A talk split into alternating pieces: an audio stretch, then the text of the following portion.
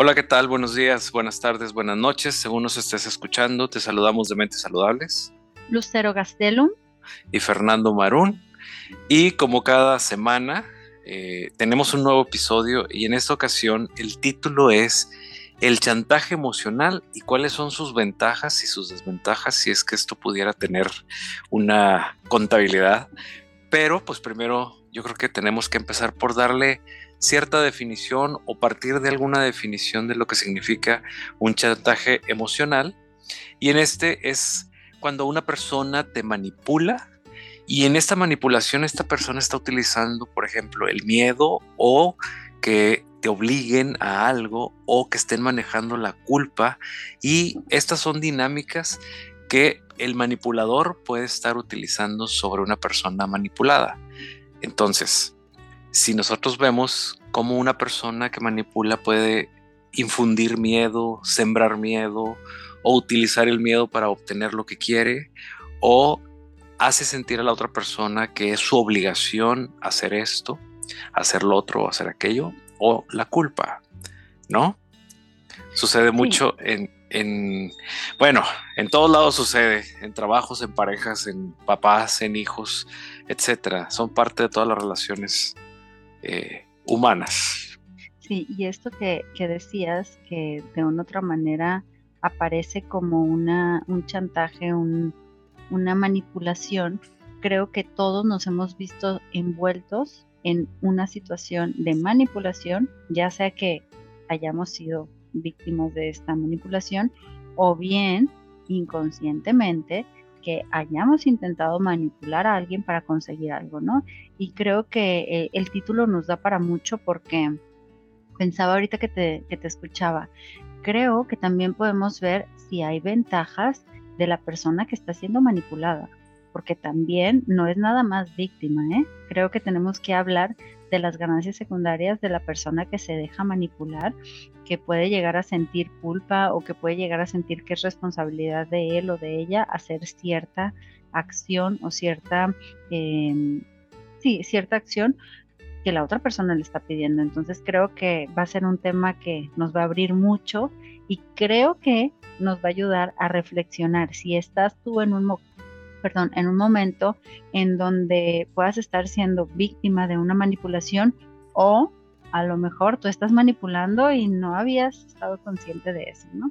Creo que va a estar un poquito interesante y tú tocabas tres, tres puntos. Uno, la manipulación puede infringir esta parte de culpa, ¿no? Creo que podríamos ahí empezar a, a ver qué cuestiones o qué situaciones o qué frases podemos empezar a ver cuando la persona que chantajea emocionalmente hace sentir culpa, ¿no? Mm, a mí se me ocurre dinámica padres e hijos, ¿no? Por ejemplo. A ver, dime. Claro, sí, sí, sí, que es importantísimo entender que, que la culpa, por ejemplo, como bien dices, entre padres e hijos o de hijos a padres, es si nosotros vemos a un bebé, obviamente que este bebé de entrada nos va a enternecer totalmente y vamos a sentir que tenemos esta, este sentimiento, este instinto de cuidarlo, de protegerlo, de alimentarlo y de, hacer todo por él o por ese o ella, ¿no? Y entonces este sentimiento de querer ayudar, de querer proteger, lo traemos ya instalado pues la mayoría de los seres humanos, ¿verdad? Si ya, estamos hablando de, a lo mejor de, psicópatas, pues estamos hablando ya de otra cosa que no tienen estos, estos sentimientos tan, tan bien instalados dentro de su CPU, de su memoria, ¿no? Pero las personas, vamos a decir, entre comillas, normales, tenemos este, este instinto, tenemos esta parte. Y en el momento en que nosotros vemos o creemos que no estamos haciendo algo para poder ayudar o proteger o cuidar a este bebé, el sentimiento de culpa surge definitivamente y terriblemente y entonces empezamos a reparar y empezamos a hacer. Esto lo percibe, bueno, el bebé lo percibe, pero cuando va creciendo aprende también que a través de su propia presencia, que estamos hablando ahí del, del narcisismo, ¿no? De que yo necesito, yo soy querido simplemente por el hecho de existir. Entonces, eh, no nada más es, querido, sino es cuidado y protegido, pero si no se cumple esta protección, entonces los padres, la mayoría de ellos, se van a sentir culpables. El niño puede llegar a aprender y puede llegar a utilizar esto como una manera de chantaje para, para obtener lo que quiere. Y entonces, ejemplos de niños que chantajean a sus padres debe de haber millones, ¿o no, Lucero? Por supuesto que sí. Y bueno, aquí va a haber gente que va a decir, sí, pero el niño tiene necesidades emocionales. Por supuesto que sí, sí las tiene. Pero una cosa es que el niño tenga necesidades emocionales y otra es que le diga al papá, ay papá, como no te he visto en toda la semana, porque el fin de semana no me llevas a comprar juguetes a, aquí en Monterrey hay un lugar muy famoso, que es Julio Cepeda, que es una juguetería enorme. Entonces, pero pues porque no te he visto todo, y escuchen mi tono de voz, ¿eh? Porque no te he visto toda la semana, por eso, ¿me puedes llevar el fin de semana Julio Cepeda? O sea, porque no te he visto en toda la semana. Quiero hacerte sentir culpable. Ojo, los niños no lo hacen con la intención. ¿eh? No, no es que los niños estén como planeando todo eso, es inconsciente. Todas estas cosas, la mayoría pueden llegar a ser inconscientes. Y entonces el papá dice, sí, es cierto, he estado trabajando, he estado ocupado, pues sí, hijo, vamos, vamos a Julio Cepeda y te compro lo que quieras, ¿no? y aplasta el botón de la culpa del padre, ¿no? Por supuesto. Entonces, ahí es la necesidad emocional del niño, es tener al papá un poquito más presente, sí, pero no con juguetes, ¿ok? Entonces ahí tendría que haber un cambio en la dinámica. Ok, hijo, necesitas verme más. Si es cierto, no estuve tanto contigo, no vamos a Julio Cepeda, pero mira, te llevo al parque y compartimos la tarde juntos. Eso es muy diferente, ¿verdad? Bueno, hay que, hay que subrayar aquí estas dos dinámicas entre las ventajas y desventajas o también entre lo patológico enfermo o lo sano. Lo patológico enfermo es que el niño se acostumbre a decir, ah, mira, cada vez que aplasto el botón donde le digo a mi papá que como no lo veo, me, me puedo ganar un juguete, el que yo quiera, simplemente por el hecho de que mi papá no está y yo aplasto el botón, entonces eso se puede cumplir.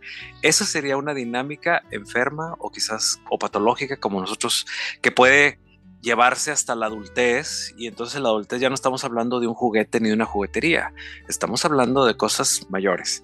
Y la parte sana, que es esta que tú dices, en donde, bueno, el papá puede entender, puede ser consciente y decir, ok, no es un juego, pero sí te puedo compartir un momento después de que yo llegue del trabajo y nos vamos al parque y compartimos. Entonces, que las personas que nos escuchan entiendan a lo que nos referimos nosotros con salud o mente saludable dentro de una dinámica y la patología o la enfermedad dentro de la otra, que esto lleva sus propias consecuencias. Cuando nosotros tenemos una ganancia secundaria como bien dijiste también, pues es que, ¿cuál sería entonces aquí la ganancia secundaria? El niño cada vez que aprieta el botón, aparece un juguete. Y esa sería una ganancia secundaria. Y, aquí la ganancia secundaria a lo mejor muchas personas la han escuchado o no, pero sería eso que se obtiene con una situación no muy agradable, pero que se obtiene algo como placentero. Entonces, aquí también hay que tener mucho cuidado porque el niño está empezando a, o la niña está empezando a entender, no importa no tener a las personas presencia, intimidad emocional, pero sí puedo obtener cosas materiales y eso se va creando un vínculo. Entonces, este niño, esta niña va teniendo esta manera de vincularse no nada más con el papá, sino con otras personas. Entonces va a ser un adolescente que a lo mejor no va a profundizar en sus vínculos, pero que si le dicen, oye, vamos y te compro no sé qué cosa, y van a la plaza y le compran eso. Y no importa si es, es intimidad emocional o no con los amigos, ¿no? claro. Y el manejo de la culpa de los padres por ejemplo, con el tiempo, porque pues tienen que trabajar, tienen que salirse y aparte pues no quieren muchas veces o no pueden estar con los hijos el tiempo que les gustaría o no saben siquiera estar con ellos. Entonces, desde niños ellos van haciendo esta dinámica entre los padres y los hijos, pero como decía ahorita, estamos hablando de que de niños es un juguete, pero en la adolescencia ya va a ser un carro. ¿Y qué implica un carro? ¿Y qué implica la adolescencia? Implica que un carro, pues obviamente el precio, el peligro, la, eh, responsabilidad que implica el manejar y también se enlaza con otras cosas, que va a estar en la adolescencia, que va a tener fiestas con los amigos, con las amigas, que todos traen su carro y yo también debo de traer el mío. Y entonces estamos hablando de que de horarios eh, 2, 3 de la mañana porque se fue a una fiesta. Y estamos hablando entonces ya de responsabilidad, consumo de alcohol, peligros, etcétera. Y son responsabilidades diferentes, pero todo esto no se pudo dar de la mejor manera porque todo esto se gestó desde la infancia y se está representando en la adolescencia, pero ya con unos simbolismos más, eh, más graves en el sentido de la responsabilidad más grandes. Y pues aquí estamos hablando entonces de unas problemáticas de padres que, por ejemplo, por la culpa y el chantaje emocional, accedieron o se metieron en una dinámica que ahorita no pueden detener y la quieren detener precisamente por los peligros que están existiendo en la actualidad claro, y que empieza a ser un poco más grave. Y aquí la otra parte, que son como las ventajas o las ganancias secundarias de este chantaje emocional, es que el niño o el adolescente llega a decir, no importa que no vea a mi papá, o sea, no, no lo necesito, con que me compre, ¿no? Y entonces entra en esta dinámica de no quiero verte, no te necesito emocionalmente, pero sí lo materialmente, ¿no? o los permisos o el intercambio o el carro que decías, ¿no? Entonces llegan a tener esta dinámica, que eso en la pareja también suele pasar, ¿no? Yo creo que has tenido casos de pareja en donde la mujer o el hombre dice, bueno, yo esperaba esto de ti, no lo tengo, pero bueno, me traes una camioneta, me llevas de viaje a Europa, haces esto, haces lo otro, y entonces, entre comillas, compensas, que no es compensar, pero que empieza a darse esta dinámica, ¿no? Claro, y, entonces muchos de los problemas de una pareja radican en el vacío emocional en donde una de las dos partes está chantajeando y con lo material eh, tratan de, llenar, que obviamente, como bien dijiste, no se llena, y entonces es quiero tal viaje, quiero tal carro caro, quiero... Entonces es gente que, que se quiere llenar con algo cuando en realidad y en el fondo, de manera inconsciente y en lo profundo, lo que necesita no es una camioneta o un carro o un viaje, ya lo tiene, sino lo que necesita es una atención que no cuesta precisamente un dinero. Lo que necesita es otra dinámica que emocionalmente pueda llenar y esto es lo que está provocando lo que son también problemas de pareja. Pero, ¿cuáles son las ventajas y las desventajas? Bueno, que salimos del del problema de manera instantánea apagando un fuego en donde yo le puedo decir a mi hijo pues ten un, ten un juguete y ya salí de esta. Me dejó descansar porque vengo cansado del trabajo.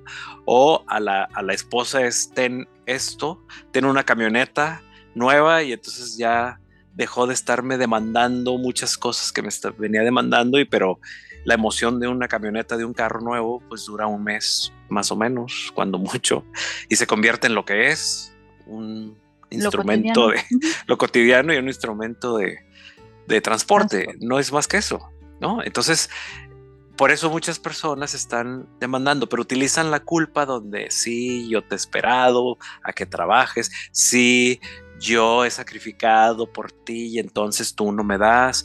Sí, y entonces empiezan estos chantajes, aprietan el botón, el otro accede y se da esta dinámica. ¿Sí? Bueno, y las desventajas es que estos vínculos van a ser cada vez menos íntimos, menos fuertes, va a estar mucho menos consolidada la pareja y las situaciones que van a estar viniendo o las crisis van a hacer que entren en conflicto más frecuentemente. O sea, esta aspirina que se están tomando cada vez que entra el chantaje emocional para los dos, porque uno se siente como más sanado de la culpa y la, otra parte siente que gana algo, pero a la larga se están destruyendo. Sí, y dentro de los otros dos puntos que también yo mencionaba es hacer un chantaje a través del miedo de, ok, si no me das esto que yo te pido, entonces me voy a ir de la pareja. O me voy a ir este, con los amigos, papá o mamá, me voy a ir con los amigos que no te gusta que, te, que me junte, pues me voy a ir con ellos y me voy a juntar me voy a ir de La casa. Me voy a ir de la casa y entonces los padres acceden a través del miedo o eh, voy a tomar alcohol si tú no haces esto. Y entonces los papás hacen las cosas con tal de que el hijo o la hija no tome alcohol. Y entonces a través de este miedo se pueden chantajear y tienen sus ganancias. El hijo hace lo que quiere y los padres se someten o al revés. Los padres someten a los hijos con los miedos en donde te voy a golpear si no haces esto. Y entonces el hijo hace las cosas por el miedo a que lo golpeen y no por el entendimiento de lo que le están pidiendo que sea algo positivo para él o para ella. Y otra es la obligación. Esto también de la obligación es, muy curioso, se da mucho en, las relaciones de pareja porque eh, sienten eh, que alguien tiene la obligación de hacer algo. Y por ejemplo, en los géneros entre hombre y mujer, eh, ya traemos grabado culturalmente en el chip desde nuestros padres y nuestros abuelos y, la cultura y la sociedad nos indican que hombres deben de hacer tal cosa y mujeres deben de hacer tal otra. Y entonces a veces lo exigimos y ya no concuerda con la realidad. Entonces es, es tu obligación y si no lo haces, entonces eres una mala esposa, eres un mal esposo, eres un mal hijo, eres un mal padre. Y esto también es un chantaje emocional precisamente porque las obligaciones, pues quién las marca también o dónde las marca. Generalmente las marca la cultura, pero... Pero más pues, bien tendríamos que analizar que son expectativas. O sea, a mí es, esa sería la parte sana, que la persona pueda empezar a ver, ok, tus expectativas como mi pareja es que yo haga esto, bueno, yo no, yo no lo puedo hacer o yo no lo quiero hacer o no está dentro de mis posibilidades en este momento o yo no lo debo de hacer. porque a lo mejor me estás pidiendo algo que, no es tan sano ni tan bueno. Y cuando nosotros caemos en eso, nos, nos dejamos arrastrar por esa manipulación y nos hallamos haciendo eso que no nos gusta, que no nos acomoda, que no es parte de nosotros, que no es parte de lo que nos toca, pero nos sentimos como si no lo hago, no estoy haciendo lo que me toca, no, no, no doy lo que corresponde a la pareja, mi pareja se va a decepcionar, no, como que no estoy cumpliendo con. Y el deber ser en el ser humano también es muy importante. O sea, estamos regidos por el deber ser. Sí, y ahí estamos construyendo estas dinámicas, que estas dinámicas se van haciendo grandes a través del tiempo cuando resulta que los pacientes llegan a consulta, nos dicen ya no puedo más, porque tengo 20 años sintiéndome hacer esto porque siento que estoy obligado y ya no estoy dispuesta o ya no estoy dispuesto a hacerlo más. Estoy cansado, estoy harto, estoy así llega la paciente. Creo que ese es el mejor de los casos porque llegan a veces así como que no sé por qué, pero ya no me siento a gusto con mi pareja. O sea, creo que el ser consciente de estoy haciendo esto que ya no quiero es un nivel un poquito más, eh, más profundo de conciencia pero normalmente llegan como con una incomodidad o a veces con otra problemática y en las sesiones va saliendo que de fondo está llevando a cabo roles o actividades que no le correspondían, ¿no? Y que ha tenido 20 años como esta dinámica de manipulación que no se había dado cuenta. Claro, y la familia de origen, lo típico de las historias donde eh, el hijo o la hija no puede decirle que no a sus padres.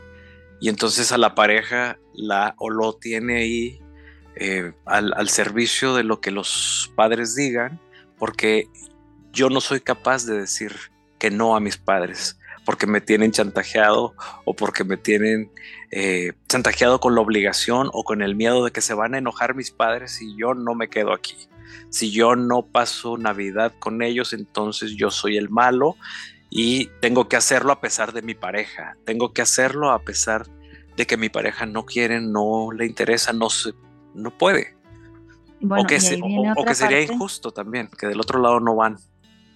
Bueno, y hay una parte un poquito delicada que aparece también en, en esta cuestión de los eventos, las navidades, y hay algunas, algunos papás que utilizan algunos comentarios como pues a ver si la otra Navidad estoy con vida, hija, o estoy con vida, hija. Entonces, esta parte a veces es, obviamente los papás mayores quisieran tener más tiempo con los hijos, con los nietos y demás, pero creo que esta manipulación es, me puedes perder. Y entonces infringen el miedo de la pérdida, no nada más de eres mal hijo.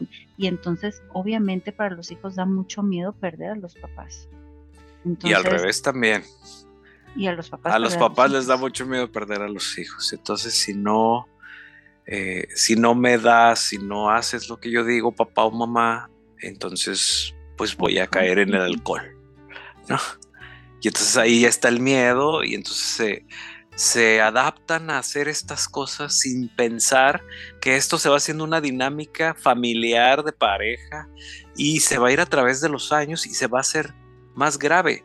Las ventajas, entre comillas, que pudiéramos obtener pues son las, las ganancias secundarias, en donde en el momento alguien sale ganando y las pérdidas de los chantajes pues son muchísimas más que las ganancias. Y, y sabes que ahorita que te escuchaba de las ventajas, creo que también una pseudo cercanía emocional o una como porque estos chantajes y estas cosas que se hacen con todas estas eh, situaciones de miedo, de culpa, de obligación, creo que llevan a sentir, que no necesariamente eso es en realidad, pero a sentir que estamos cercanos con las personas, con estas que tenemos el chantaje emocional. Entonces, creo que la ventaja, entre comillas, igual que, que la otra, es tener una sensación de mucha cercanía emocional con estas personas, como una seguridad en el vínculo, que no es así. Claro, como en los divorcios.